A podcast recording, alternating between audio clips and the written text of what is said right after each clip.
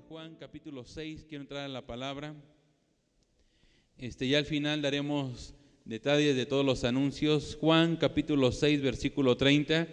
El tema que hoy vamos a compartir va a ser, hermano, de mucha edificación a su vida espiritual, a su vida familiar. Yo creo, hermano, que el enemigo nos ha querido apoderar en muchas cosas. Y el corazón nuestro, hermano, tiene que ser probado. Pensar un momento, hermano, en todo lo que la Biblia está escrito. Cuando usted lee la Biblia lo puede leer de varias formas. Uno lo puede leer como un gran cuento de aprendizaje. Usted lo puede leer, hermano, creyendo que está escrito ahí es la palabra de Dios. O bien, hermano, es exactamente la palabra de Dios lo que nos hace referencia a lo que los antiguos pasaron y también que aprendemos de ello. Yo creo que la Biblia, hermano, no es un libro. La Biblia no es un cuento, no son historietas. La Biblia, hermano, está lleno de testimonios de lo que la gente vivió y pasó. Algunos nos ayudan, hermano, a crecer. Otros nos ayudan, hermano, a detener, hermano, nuestra vida. Que hay cosas, hermano, que tenemos que conocer cada día más. Y lo que hoy vamos a aprender, hermano, tiene que ver con un propósito, un destino para usted. Un destino para su familia. Hoy le titulé Un propósito en el desierto. Todo desierto, hermano, tiene un propósito. Y tenemos que, hermano, comprender lo que Dios tiene para nuestra vida. Quiero que le dé lectura junto conmigo. Juan capítulo 6, versículo 30, dice la palabra. Le dijeron entonces, ¿qué señal pues haces tú para que veamos y te creamos? ¿Qué obra haces? Nuestros padres comieron el maná en el desierto, como está escrito, pan del cielo les dio de comer. Jesús les dijo, de cierto, de cierto os digo, no os dio Moisés el pan del cielo, mas mi Padre os da el verdadero pan del cielo porque el pan de Dios es aquel que descendió del cielo y da vida al mundo. Le dijeron, Señor, danos siempre este pan. Jesús le dijo, yo soy el pan de vida. El que en mí viene nunca tendrá hambre, y el que en mí cree no tendrá sed jamás. Incline su rostro, vamos a orar, Padre. Oro para que tu palabra, Señor, pueda ser entregada y depositada en nuestro corazón, en nuestro espíritu. Pido, Padre, que ángeles estén cubriendo esta palabra que puedan llegar al corazón, que puedan llegar, Padre, a sus huesos, a su más interior, Padre, para que puedas tú hablarnos. Bendigo, Señor, a quienes están pasando algún desierto, porque yo sé, Padre, que ahí tú también les hablarás. Yo sé que ahí tú también estarás actuando, Señor, en su corazón. Pido, Señor, por el pequeño, pido por el anciano, pido, Señor, por aquel joven, Señor, o por aquel, Señor, que está necesitando una palabra de ti para que, Señor, su propósito en la vida, Señor, su propósito en el desierto traiga fundamento, traiga resultado de lo que tú harás en el nombre de Jesús. Si usted cree, hermano, dele palmas fuertemente al Señor, creyendo que el Señor entrega una palabra para usted. Amén. Bien, le hacen una pregunta a Jesús. ¿Qué señal Él hace? Fíjese que la iglesia demanda señales a Jesús. Creo que todos de alguna forma le demandamos una señal a Dios. Pedimos que tenga una señal. Antes, hermano, eh, de, esto que acontece, versículos atrás usted se puede dar cuenta que ya había una alimentación de los cinco mil y que él, hermano, se aparta por un momento, se va a orar, eh, se esconde por un momento para tener intimidad con Dios. Y cuando él se presenta, los discípulos le preguntan, ¿dónde has estado? Y Jesús les da una declaración, les dice, ustedes me están buscando no por el pan que proviene del cielo, sino por el pan que les di en aquel momento. La gente, hermano, pide mucho el pan, demanda mucho. Repita conmigo, la gente demanda mucho. Y usted demanda tal vez. Usted le pide a Dios muchas cosas, le pide una señal, le pide que haga cosas a, a usted, a su familia, a su casa. Pero Jesús les hace una hermosa declaración y poderosa. Y Él les dice, ¿verdad? Que los, el Padre les da un pan diferente. Un pan, hermano, que no depende de la, el tiempo de, de la vida o de la tierra. Depende de un cielo, depende de lo que Dios entrega, lo que Dios da. Cuando hermano habla y les dice lo que pasó en el desierto y que ellos fueron alimentados por un maná, un maná diario, constante, eso hace alusión, hermano, a una comunión íntima, constante con Dios. Ese maná que descendía, dice que algo, un maná que no conocía, no sabía de qué se trataba, no sabían su sabor, no sabían qué era, pero solamente era, hermano, para alimentarse para el día. No era para guardar y alimentarse para después. Fíjese que nosotros los seres humanos tendemos a guardar mucho. El ahorro es una cosa, hermano, pero otra cosa es guardar. Guardamos recuerdos, guardamos historias, guardamos cosas, hermano, en el corazón. Y quiero que le pregunte al que tiene a su lado, ¿qué has guardado en tu corazón? ¿Qué ha guardado usted en su corazón? Lo que ha guardado le ha ayudado para bien o para mal. Un desierto nos ayuda para bien o para mal. Todo lo que guardamos. No estoy hablando de un ahorro económico, pero hay cosas que guardamos y que ahí se van quedando en el corazón. Y que Dios, hermano, tiene que enviarte a un desierto. Jesús dice la palabra que cuando él fue hermano de bautizado, después por el Espíritu, repita conmigo, después por el Espíritu, fue enviado al desierto. Hermano, Dios mismo cuando saca a Israel de Egipto, ¿a dónde lo envía? Al desierto. Entonces quiere decir que no todos los desiertos tienen que ver con potestades y con el mismo diablo. Simplemente que ahí se puede manifestar el diablo. Pero todo hermano tiene un propósito en la vida y Dios nos tiene que enviar a algún desierto. Yo creo que algunos de ustedes aquí están pasando algún desierto. Llámese familiar, llámese de salud, llámese hermano de, su vida emocional, llámese cualquiera hermano, puede haber en usted un desierto que está cruzando.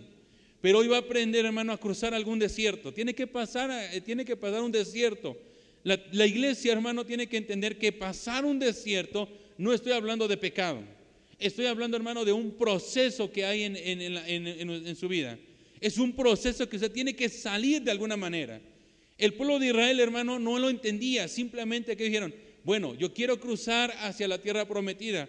Pero para pasar a la tierra prometida, Dios primeramente los tuvo que enviar a un desierto. Por 40 años caminó en el desierto. No todos lograron cruzar el desierto. Unos hermanos quedaron en el desierto y murieron ahí. Otros lograron cruzar el desierto. ¿Quiénes son los que cruzaron y quiénes son los que murieron?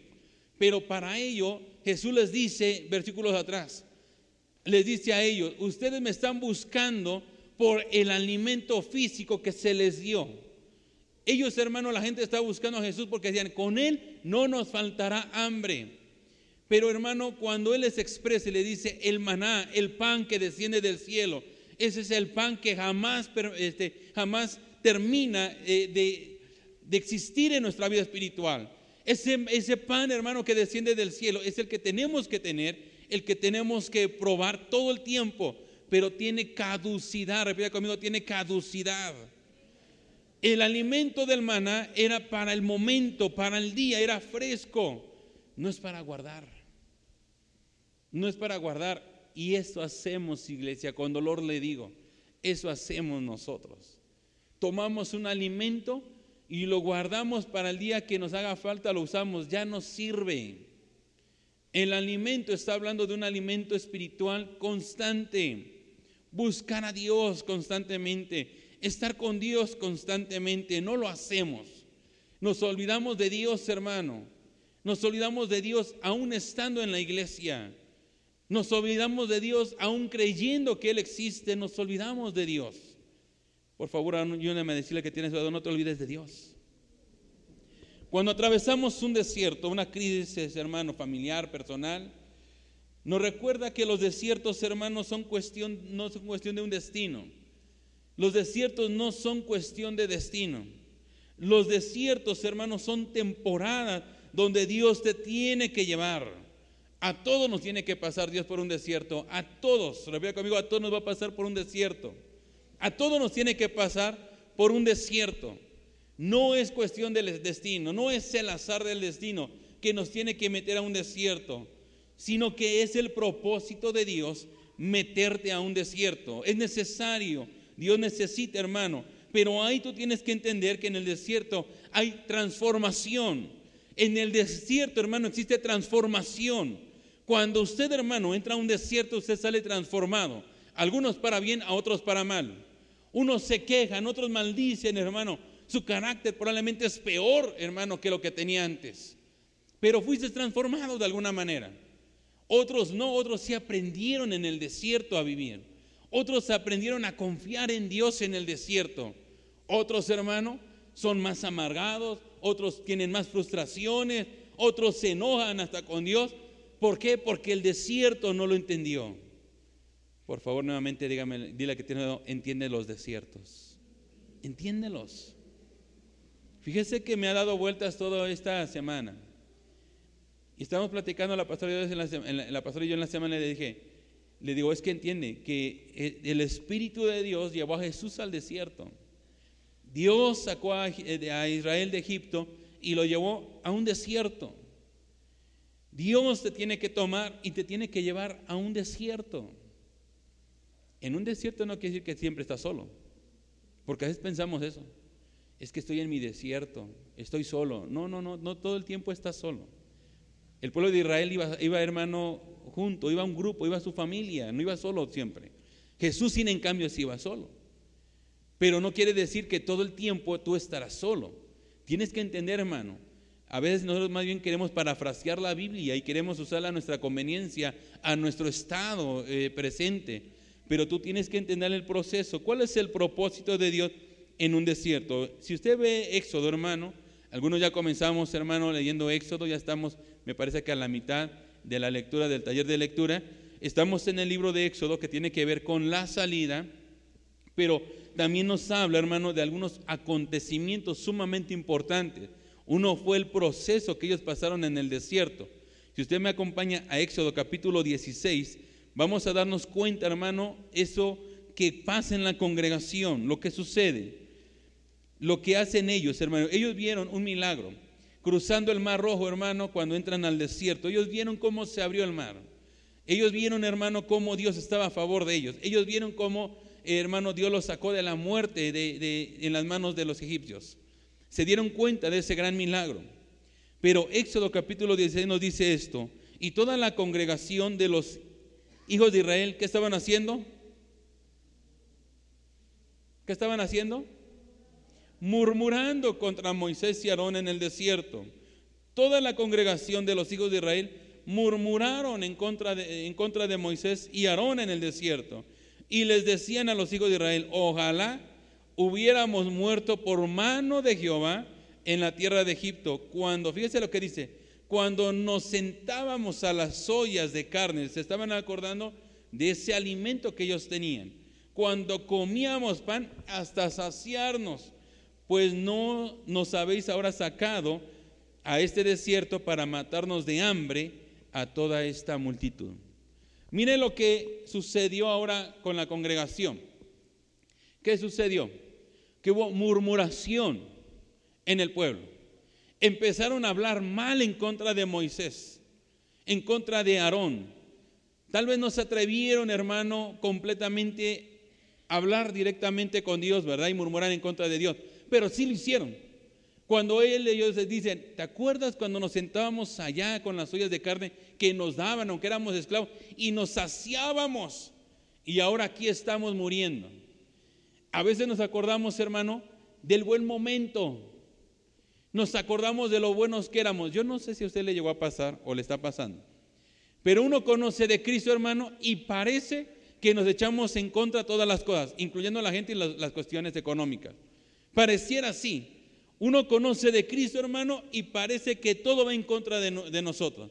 Ahora tenemos problemas en la familia, ahora ya no hay alimento suficiente en la casa, el trabajo comenzó a cesar, comienza a haber enfermedad en la casa, ¿cierto o no? ¿A quién les ha pasado? ¿O nada más me ha pasado a mí? ¿Usted cree que el desierto es, hermano, una, una ocasión nada más que lo pasó?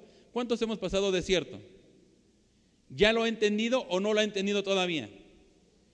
Pero déjeme decirle que el desierto lo va a tener que seguir pasando algún día. Una, dos, tres, cuatro veces y probablemente porque no llegamos a entender. Pero yo entendí algo, hermano, que no se trata de entender un desierto. El desierto no se entiende. El desierto no es para entender. Repita conmigo, el desierto no es para comprender ni entender, no es para eso. Simplemente, hermano, que aquí la congregación se levantó en contra, ¿verdad? De las autoridades y comenzaron a hablar mal. Usted sabe, hermano, que empezaron ellos a tener problemas en el desierto, una plaga de serpientes que los mordía, no había alimento, Dios les dio maná, hermano, estaban en las aguas del Mara, que estaban amargas. Dios las endulzó para ellos. Está en la peña de Ore, hermano, donde Dios les dio de beber. O sea, vieron señales y milagros. Simplemente que lo que ellos querían era saciarse. Repita conmigo, a veces lo que yo más deseo es saciarme. A veces queremos eso. ¿Por qué no me escuchas, Dios? Usted quiere ser saciado. ¿Por qué no haces conmigo tu voluntad? Tú quieres ser saciado. Y ellos necesitaban, hermano, entender que el proceso en el desierto es sentir hambre. Era sentir la necesidad de algo. Pero usted puede darse más, más adelante cuenta de lo que Dios ha hecho. ¿Se ha equivocado Dios? Probablemente usted preguntó alguna vez. ¿Dios se equivocó?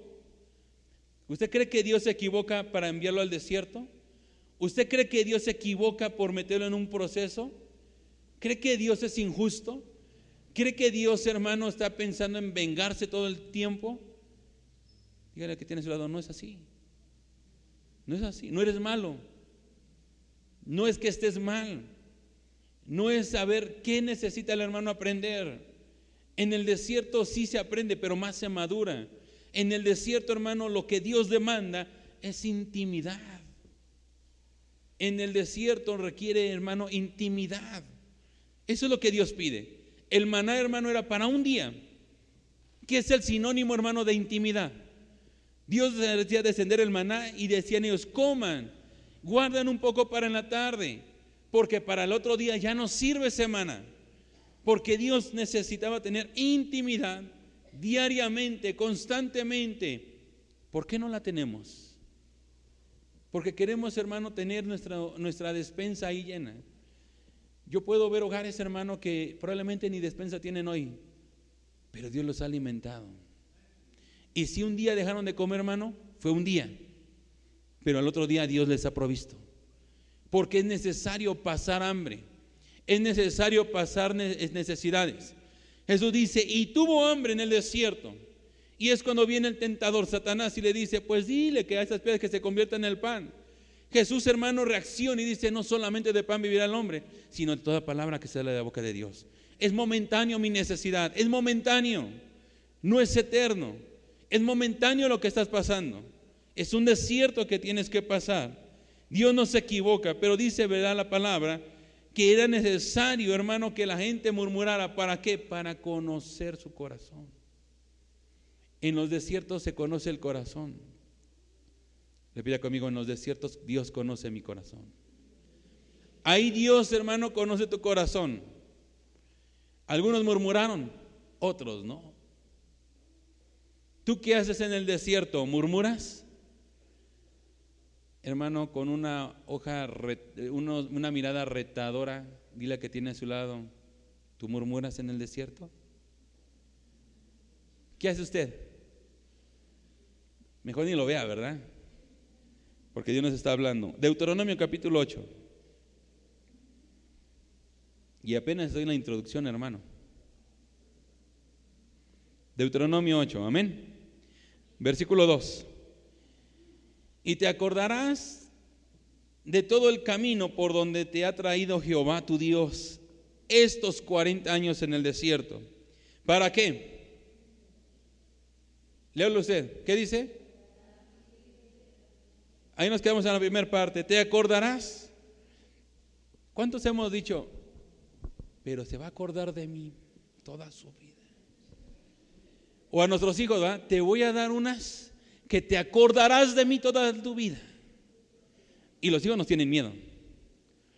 Cuando empieza la relación de noviazgo, ¿verdad? Y salió de que la chica no fue la, mejor o el chico no fue, pero le voy a hacer algo que se acordará de mí toda su vida. ¿Cuántos hemos hecho esa expresión? No me diga que no, porque yo veo algunos y los conozco. Pero así, hermano, Dios les hizo saber a ellos y se acordarán de mí. Dios necesita, hermano, mostrarles que es necesario que pasen dolor. Es necesario, dice, y te acordarás en todo el camino por donde te ha traído Jehová tu Dios. Estos 40 años en el desierto, ¿para qué? Para afligirte y para probarte y para saber lo que había en tu corazón. Ay, hermano, yo no lo había entendido. Yo creí entender el desierto. Hermano, que Dios nos guarde cuando nos pase en el desierto. Pero en el desierto Dios va a probar tu corazón. No crea que va a pasar un desierto nada más. Ahí pasó 40 años en el desierto. 40 años, hermano, probando el corazón. Y no todos entraron a la tierra prometida. Unos, hermano, probaron tan solo el maná. Pero unos no probaron ya ni siquiera lo que había en la tierra prometida donde fluye leche y miel. Algunos, hermano, aquí se quedaron nada más en una oración con Dios.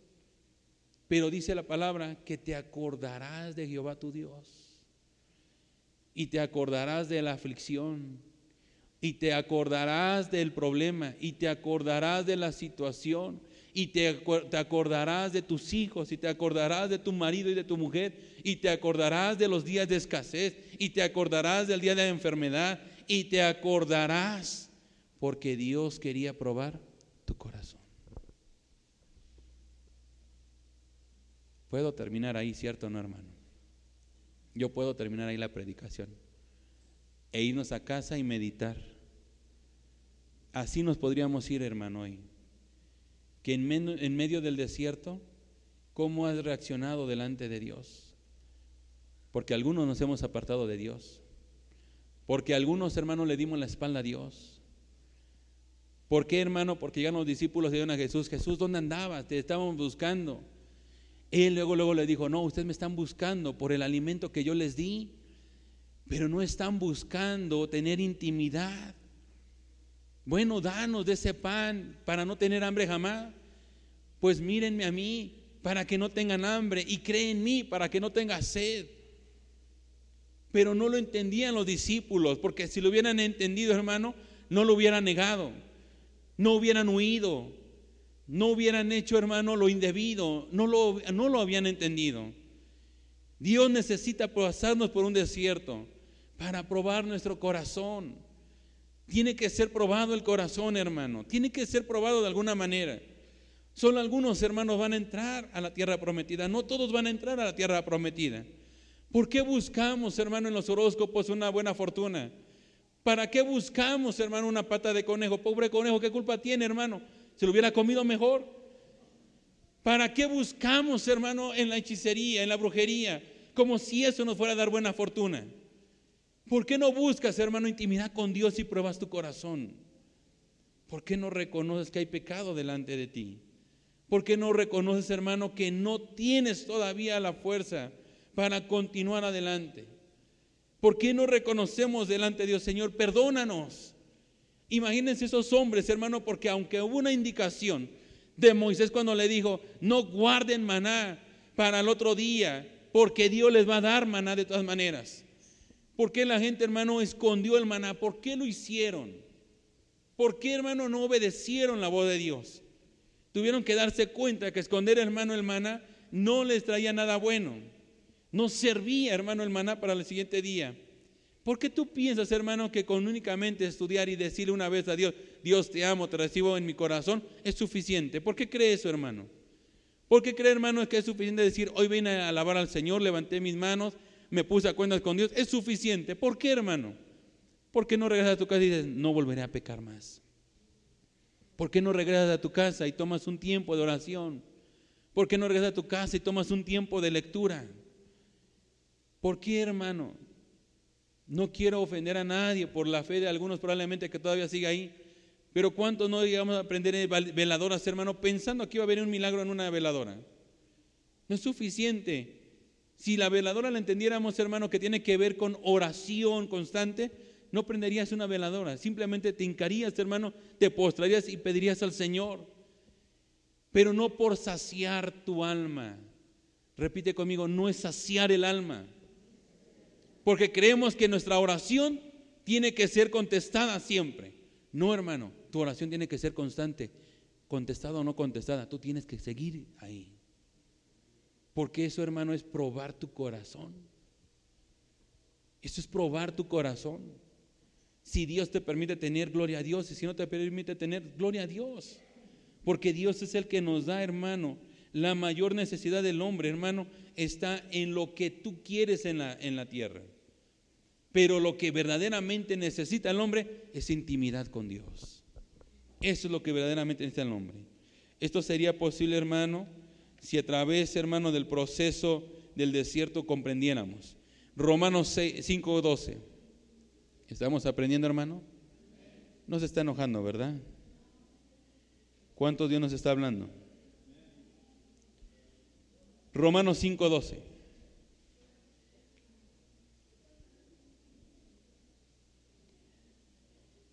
Dice la palabra, sin embargo, por tanto, como el pecado entró en el mundo por un hombre, y por el pecado la muerte, así la muerte pasó a todos los hombres, por cuanto todos pecaron. Sin embargo, por tanto, como el pecado entró en, e, entró en el mundo por un hombre, ¿dónde entró el pecado? ¿Hacia dónde nos afectó? A toda la humanidad. Probablemente, hermano, mire a esos bebés en, brazos. Cuando usted los mira, hermano, y se da cuenta que la vida que le espera es una vida ahora difícil. ¿Cuánta gente he escuchado decir, verdad? O eso del aborto, permitido ahora. Quitarle la vida a un pequeño y unos dicen es que fue mejor para que no sufriera. ¿Y qué derecho nos da tomar la vida de alguien? ¿Qué derecho nos da? Ese pequeño ya estaba, hermano, con vida. ¿Por qué, hermano, ser tan duro y matar eh, la vida ya? Es que no sufre. ¿Usted piensa que no sufre un embrión? Si la mujer sale con dolores, hermano, y sufre emocionalmente y físicamente, cuanto más, hermano, un embrión. No es que no sabe, no piensa, no, pero sí siente. Y el niño probablemente tenía un propósito. Ahí estaba, hermano, un niño que probablemente hace años iba a ser, hermano, iba a nacer sin una familia y probablemente hubiera estado en aborto. Podían haberlo matado, hermano. Ahí estaba, hermano, cuando Jesús, ¿verdad? Nació. Probablemente iba a crecer sin familia. Un varón que le dijo, no es mi hijo, yo me voy, hazte cargo tú. Llega la matanza, hermano, de los niños. Bien lo hubieran entregado a muerte. Pero él, él tenía un propósito, era la salvación de este mundo. Por un hombre entró el pecado. Por un hombre, hermano, entró la salvación también. Por un hombre en la familia entra el pecado en la familia. Y por un hombre también puede entrar la salvación. Entienda esto. Usted, hermano, en el desierto puede afectar a su familia. Usted en el desierto puede afectar a su familia. Por usted. No, pues ellos que sigan creyendo en Dios, ¿yo qué? La salvación es personal. Ah, ahora sí eres bíblico. Ahora sí puedes eh, sacar las citas mejores. Pero por causa tuya también tu familia se viene para abajo. ¿A cuánto nos ha afectado, hermano? Está en la alabanza, estamos, hermano, y usted le entra, ¿verdad?, el espíritu y comienza a danzar y comienza a saltar, pero como los cuatro que tiene al lado no saltan, usted dejó de saltar. ¿Por qué nos afectó? Si yo no le estoy haciendo un bien a él, yo estoy haciendo un bien a mi adoración con Dios. A mí no me interesa si él me dice que estoy loco o si brinco o le incomodo, mejor me salgo, me voy a danzar allá al frente. O si no le digo, hermano, no quiere danzar, mejor voy allá atrás. Allá cruzase de manitas, donde nadie lo vea, porque incomoda. Lo mismo pasa en la familia. Por el pecado. Por lo que a veces, hermano, empieza a actuar en nuestra vida. Pero de la misma forma, hermano, usted puede ser un hombre de fe para salir del desierto. Y yo le profetizo en el nombre de Jesús que cuando pase en un desierto, cuando pase una situación en casa, su fe no faltará en ningún momento. Dios lo va a levantar y lo va a bendecir y lo va a hacer un hombre victorioso. Cuando decimos amén, hermano? Dios lo va a hacer así en el nombre de Jesús. Ahora Dios como Padre amoroso, hermano, cuando prueba nuestro corazón también nos habla con mucho amor. Pero es necesario, hermano, que a veces en el amor haya castigo. A veces Dios nos tiene que hablar con alguna forma, de alguna forma. Deuteronomio 8, versículo 5. De alguna forma Dios nos tiene que incitar. El castigo, hermano, no es coraje de Dios. El castigo, hermano, es formar, es cuidar tu corazón. Cuando usted castiga a su hijo, hermano, es para que forme en él, hermano, un hombre con buenas decisiones. Cuando usted forma a su hijo en un castigo, es para que su corazón de su hijo, hermano, esté sano. El castigo trae sanidad. El castigo, hermano, no es para manipular. El castigo no es para golpear y para sacar y desquitarnos. Eso no es un castigo. El castigo forma, dice la palabra, versículo 5, reconoce a sí mismo en tu corazón que como castiga el hombre a su hijo, así Jehová tu Dios te castiga. Porque Dios, hermano, castiga conforme al corazón de cada uno. Castigo, vuelvo a repetir, no tiene que ver con un daño. Castigo tiene que ver con una dirección que tiene que hacer Dios en tu casa. Dios de alguna forma nos tiene que reprender, nos tiene que direccionar. Tenemos que entender de alguna forma. La semana pasada, perdón hermano, no me gusta contar cuestiones familiares, pero quiero que entienda esto. La semana pasada llegamos a casa, me senté a mis hijos y los tuve que reprender nuevamente. Es que no quiero que hagan esto, no quiero que nos metan en situaciones, entiendan respeto. Y empecé a hablar con mis hijos, saliendo de casa, como cada uno de los padres hacemos. Hijo, yo ya la semana pasada se acordaron que hubo una disciplina. Yo no quiero llegar por la tarde y volver a disciplinarlos. Quiero que recuerden, ¿por qué hicimos castigos? Porque queremos enseñar a nuestros hijos. No porque los odiamos. ¿O usted odia a su hijo, hermano? ¿Usted le pega con odio a su hijo? ¿Usted le pega hasta sacarle sangre? Bueno, algunos sí le hemos sacado sangre, pero porque no nos hemos medido en la fuerza. Pero no es así, hermano. El castigo que Dios permite es para que tu corazón sea sanado. Hermano, con amor, apapacha un poquito al que tiene a su lado y dile, si Dios te está castigando, es porque te ama y cuida tu corazón. Dios quiere sanar tu corazón, de alguna manera. ¿Por qué, hermano? Porque ahí yo he visto padres que le dicen, te enojaste con tu hermano, ve y pídele perdón, porque es tu hermano. Porque es necesario, hermano, sanar relaciones. Si Dios está permitiendo que estés entrando en algún desierto, hermano, y Dios te castiga, dale gracias a Dios. ¿Por qué, hermano? Porque el desierto o te hace una mejor persona o te hace una peor persona. Pero de alguna forma el, propósito es transformarte. El desierto transforma. El desierto quiere ayudarte a transformarte. Jesús entró a un desierto, tuvo hambre, tuvo necesidad. Dice que luego vino la tentación segunda y que vino la tercera porque quería tirar a Jesús. Pero Jesús salió victorioso y dice que ángeles vinieron y adoraron a Cristo, hermano porque él entendió que era necesario tener intimidad con Dios. Unos hermanos como Josué y Caleb, que estaba ahí en el desierto, que también pasaron crisis con ellos, entraron a la tierra prometida, reconocieron la tierra y dijeron, este lugar sí nos conviene. Y los otros diez hermanos murieron. ¿Por qué? Porque su corazón estaba dañado. Tenemos que pelear por lo que es nuestro, tenemos que ahora que luchar contra gigantes. Hermano, la guerra tienes que tener siempre, desierto tienes que pasar siempre, pero Dios está contigo y te va a dar la victoria en todo lugar. Y cada vez que te levante un gigante, hermano, Dios te va a bendecir, te va a dar armas, fuerzas para seguir adelante. Si pasas un desierto, hermano, hay un límite, hermano, nada más del desierto. Hay una prometida detrás de ti. Y esa tierra te pertenece a ti. Cuando decimos amén, hermano, Dele palmas fuertemente al Señor. Yo declaro, hermano, que vienen cosas buenas para tu vida. Yo declaro, hermano, que el desierto es temporal. Ahí reconocerás tu corazón con Dios. Ahí sabrás, hermano, quién eres delante de Dios. Éxodo capítulo 16. Éxodo 16, versículo 15. Para Israel, hermano, la prohibición de Dios fue que el maná sea guardado. Ellos dijeron, hermano, ¿qué es esto? El pueblo de Israel, cuando vio el maná, dijeron, ¿qué es esto?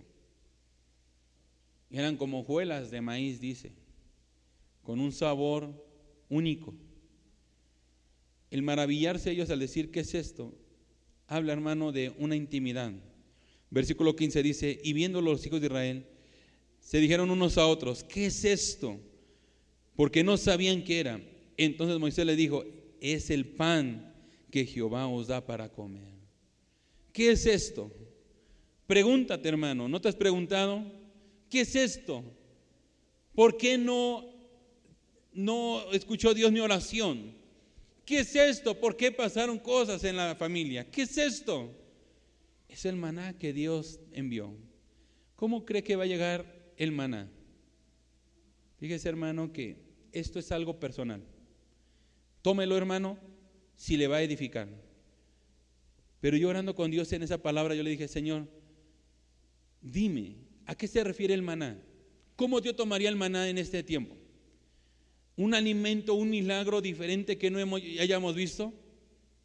Ellos hicieron una pregunta, ¿qué es esto? Repita conmigo, ¿qué es esto? Eso lo hemos dicho todos nosotros. ¿Qué es esto? ¿Qué pasó si oré? ¿Qué es esto? ¿Qué pasó si estoy bien con Dios? ¿Qué es esto? ¿Qué pasó si he entregado mis diezmos si no hay dinero en casa? ¿Cuántos hemos dicho qué es esto? Y yo le dije, Señor, ¿ese será mi maná? ¿Un sabor diferente? ¿Eso es mi maná? Tal vez no me lo entiende, hermano. Tal vez no me está comprendiendo. ¿Cuántos hemos sido fieles, hermano? Y cada, cada vez que yo vengo, hermano, al altar y deposito, digo, Señor, tu fidelidad está aquí. Y cada domingo, hermano, ahí está mi diezmo, mi ofrenda, mis siembras. Pero cuando yo miro atrás, hermano, yo digo, ¿qué es esto? Yo hice una promesa contigo y tú me has dicho en la palabra Probadme en esto, dice Jehová de los ejércitos, y derramaré sobre vosotros bendición hasta que sobreabunde. ¿Qué pasa? Si he sido fiel y yo regreso y doy vuelta y no hay nada. ¿Qué es esto? ¿Quién ha dicho eso? ¿No hemos hecho eso? ¿Cuánto nos hemos pasado tiempos orando? Y hemos orado y pedido al Señor un milagro, una restauración en casa Volteamos, ¿qué es esto, Señor? ¿De qué sirve? Ya ayuné. No los 40 días, pero ya ayuné, pasé hambre. Estuve orando día y noche. ¿Qué es esto, Señor? ¿Por qué no has contestado? Yo le digo al Señor, ahora entiendo que el maná es ese. Que no me ha dejado Dios, que he sido fiel. Hemos sido fiel cada ocho días. Y yo volteo y digo, no hay suficiente, pero siempre hay suficiente para dar esto. Y yo digo, Señor, esta es mi mana, porque he sido fiel contigo, porque no me has dejado.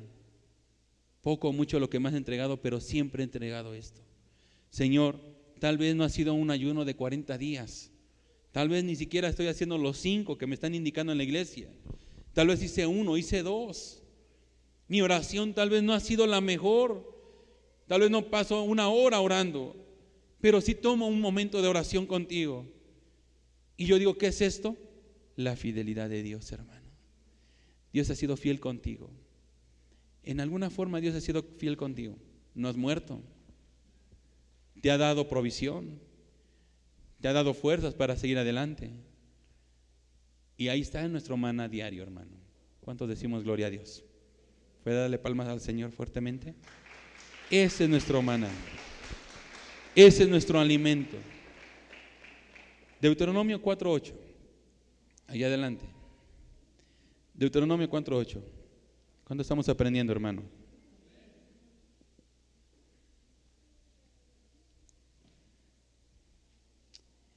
La gente se cansaba de lo que estaba viendo en el desierto. Empezó a criticar, murmuró. Pero Moisés les dice esto, tu vestido nunca se envejeció sobre ti, ni el pie se te ha hinchado en estos 40 años. Sí, yo hermano, cuando, no sé, hay momentos hermano, déjeme decirle que cuando yo bajo del altar, bajo muy cansado. Llego a su casa, me quito los zapatos y los tengo hinchados. Por un momento. 40 años en el desierto y sus pies no se hincharon. 40 años en el desierto y su vestido no se envejeció. Dios mantuvo, hermano, el sustento en la, en la, congregación de Israel. Dios mantuvo el sustento. Simplemente que tuvo que pasarles en el desierto de hambruna también. Pero no los dejó sin alimento. Les dio maná, les dio codornices para comer. Les dio agua de una peña, hermano tomaron aguas dulces donde antes era amarga. Dios no te ha dejado en ningún momento, hermano. Dios no te ha dejado. Él ha sido fiel. Él ha sido fiel. Nosotros no. Él sí ha sido fiel. Te, hemos, te has descuidado, has pedido al Señor cosas y Dios te dice, pero date cuenta que tu vestido no ha envejecido. Esos zapatos que te gustan tanto, hermano, o las hermanas, sobre todo las zapatillas, que ojalá y nunca se me acaben y no las quieres usar. Así le hizo mi mamá una vez. Fui a comprarle unos zapatos. Pasó como dos semanas, tres semanas. Oye, mamá, ¿no te va tus zapatos nuevos? Es que no quiero que se gasten. Ay, mamá. Úsalos, ya te compraré después otros. A veces hacemos eso, hermano. Pero tus zapatos ni tu vestido, hermano, te faltará nunca en casa. La colegiatura de tus hijos jamás faltará en casa en el nombre de Jesús. Para pagar la renta no te faltará en el nombre del Señor. Para darle de comer a tus hijos no te faltará. Esa es una profecía que te doy en el nombre de Jesús, porque Dios no deja a justo desamparado. ¿Cuánto decimos amén, hermano? Dios te va a sustentar siempre. Amén. Números capítulo 32, versículo 13. Números 32, 13. La ira de Jehová se encendió contra Israel y los hizo andar errantes 40 años en el desierto, hasta que fue acabada toda aquella generación que había hecho mal delante de Jehová. La ira de Jehová se encendió contra Israel y los hizo andar errantes 40 años por el desierto, hasta que fue acabada toda aquella generación que había hecho mal delante de Jehová. Ay, hermano, yo leo esto y me da temor. Dios necesitaba pasar 40 años a la congregación. Vengan, cuatro, los cuatro que están aquí, chicos, vengan rápido. Toda la congregación pasando 40 años en el desierto era necesario que pasaran. Caminen por favor hacia aquel lado. Espérame aquí. Caminen, caminen, caminen. Espérame. Unos se quedaron en el camino. Murieron. Porque su corazón estaba mal. Su corazón no era sano. ¿Tú dónde estás, hermano? Dios tiene que probar el corazón. Si tu corazón es sano, hermano, y está bien con Dios, ten seguridad que los 40 años las vas a pasar bien con Él. Y vas a pasar del otro lado. Pero si tu corazón, hermano, está mal, aquí te vas a quedar. Por favor, el que tiene a su lado, hermano, sana tu corazón, cuida tu corazón, ponte a cuentas con Dios. Reconoce tu pecado. ¿Dónde quieres estar, hermano? ¿Con aquellos que pasaron o con los que se quedaron? Yo quiero pasar, hermano, pero me tiene que probar el corazón. Y Dios se enojó tanto, hermano, contra el pueblo, no dice contra la persona, no dice con algunos cuantos, con todos se enojó Dios. Y ahora lo hizo pasar por 40 años para probar su corazón. Te tiene que pasar en un desierto, hermano, para probar tu corazón. Te tiene que pasar. ¿Cómo reaccionas ante la respuesta de Dios? Dios jamás te prometió algo, hermano que no iba a cumplir. Pero Dios te dijo, hermano, que iba a prometerte algo que iba a cumplir, siempre. Si Dios te prometió, hermano, que te iba a levantar, ¿qué te preocupas de una pequeña gripa? ¿Qué te preocupas, hermano, de que no hubo alimento hoy en la casa? ¿Qué te preocupas? Dios te prometió algo, pero tiene que probar tu corazón. Si Dios te dice que te va a levantar, no te, no te está diciendo, mañana lo voy a hacer. Eso no te está diciendo Dios. Dios te dice, quiero probar tu corazón, si no te vas a quedar aquí. No toda la generación entró, hermano. Una cuanta se regresó a casa. Otra cuanta, hermano, se quedó en el desierto. Y solamente otra poca, hermano, se fue a la tierra prometida. Porque aún los que quisieron regresar a Egipto, hermano, murieron. ¿Tú de quiénes eres? ¿Tú qué quieres ser? Gracias, chicos. ¿Qué congregación quieres ser? ¿Los que creen? Ahora es necesario creer, hermano, que Él es el pan de vida, el sustento, cree que Él es el sustento. Bueno, ustedes no se van a quedar en el nombre de Jesús. Ustedes pasan del otro lado en el nombre de Jesús. Juan capítulo 6. Quiero ir terminando con esto. Juan 6. 35 y 36. Quiero que hermano vayan meditando esto último. Jesús les dijo, yo soy el pan de vida, el que cree en mí nunca tendrá hambre. Y el que en el mí cree no tendrá sed jamás. No los he dicho, aunque me habéis visto, no creéis. Hermano, tú tienes que creer a Dios porque Él es el pan de vida. Tienes que creer a Jesús. Cuando camines por el desierto, hermano, y te sientas en el lapso del colapso, de, hermano, de la muerte, lo que tienes que hacer, hermano, es aferrarte no a una señal. Entiende esto, cuando tú estés a bordo de un colapso en tu casa, en tu familia, en lo que estés viviendo, no pidas una señal a Dios. Error, no pidamos señal.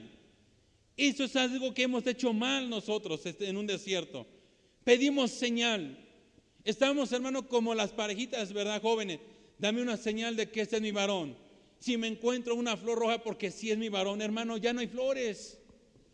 Tú nunca vas a tener novio o novia por las señales. Si hay una estrella fugaz, hermano, con tanta contaminación ya no vamos a ver tantas estrellas fugaces. Pedimos señales sin sentido.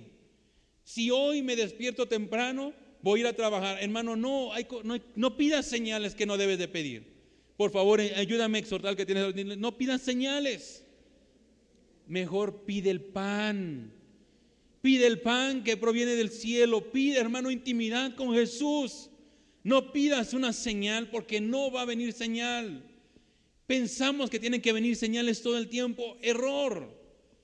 Cuando tú te sientas en el lado, hermano, en el tiempo de, de, frustración, de colapso, no pidas señal. Mejor dile, Señor, alimentame, fortaléceme. No hay alimento en casa, pero sosténme, Señor. Que pase esta prueba. Que pasen mis hijos, hermano, esta prueba conmigo. No tenemos lo suficiente para la renta, Señor, pero prueba mi corazón y haz que el corazón del hombre me espere un momento más. Pide, hermano, alimento del cielo, no pidas señales. Porque pedimos tantas señales, hermano, y más te frustras a no ver señales. Pide alimento del cielo, Señor, sosténme, ayúdame, fortaléceme, levántame a mí y a mi casa. No permitas que me que dude, no permitas que me olvide de ti, porque hasta hacemos eso, hermano empezamos a renegar de Dios, nos quejamos de Dios, ya no hacemos nada sin sentido. Dios está esperando, hermano, que pidas el alimento del cielo. El que cree en mí jamás tendrá hambre. El que cree en mí jamás tendrá sed. Cree en Jesús, hermano. Él es el único que nos puede levantar, sostener. Y Él lo dijo, en este mundo sufrirás.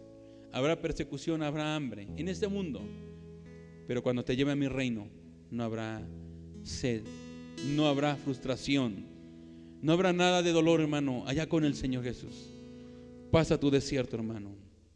Aprende en tu desierto. Hay un propósito en el desierto. Estar con Jesús. Yo te invito, hermano, a que medites en tu corazón en este momento. Cierra un momento tus ojos así, así como estás. Creo que muchos tenemos que pedirle perdón a Dios. Creo que es el mejor momento, pídele perdón a Dios. Por no saber cruzar el desierto.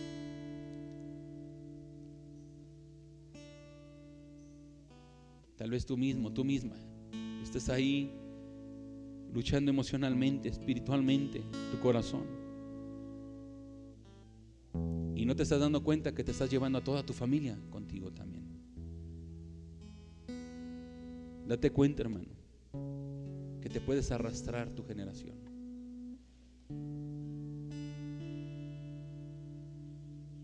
Si tú estás preparado, hermano, para cruzar este desierto, ponte de pie o póstrate un momento ahí sobre tus rodillas. Dile al Señor, Señor, yo aquí me me rindo delante de ti. No sé lo que está pasando en casa. Problemas económicos, problemas familiares, físicos, espirituales. No sé qué esté pasando, Señor, pero aquí entrego todo.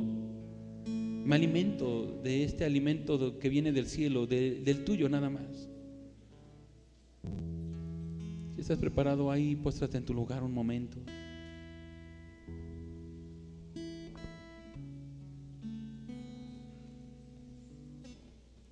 Dile, Señor, aquí, aquí entrego todo. Quiero pasar este desierto. Quiero cruzarlo, quiero, porque allá del otro lado me espera una tierra prometida.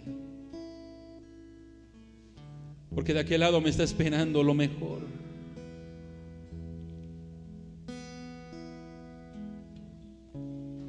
Eran 40 días lo que tenían que haber cruzado. Dios le dijo, 40 años se extenderé. Probablemente tu proceso iba a ser corto, pero Dios te lo está extendiendo más. Probablemente tu proceso tenía que haber terminado ya, pero Dios lo está extendiendo porque quiere probar tu corazón.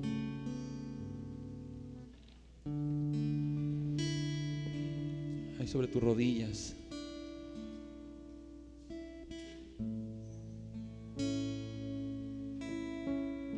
Todos los demás levanten su mano un momento y díganle, Señor, Señor, cualquier desierto que he pasado, que esté pasando,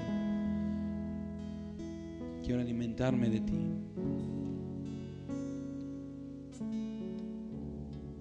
Padre,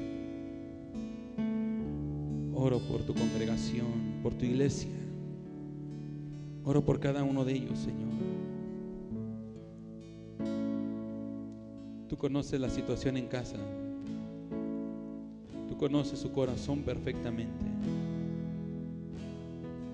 No quiero buscarte o que te busque la congregación solo por el alimento físico. Si algo no está respondiendo, lleva una razón, Señor.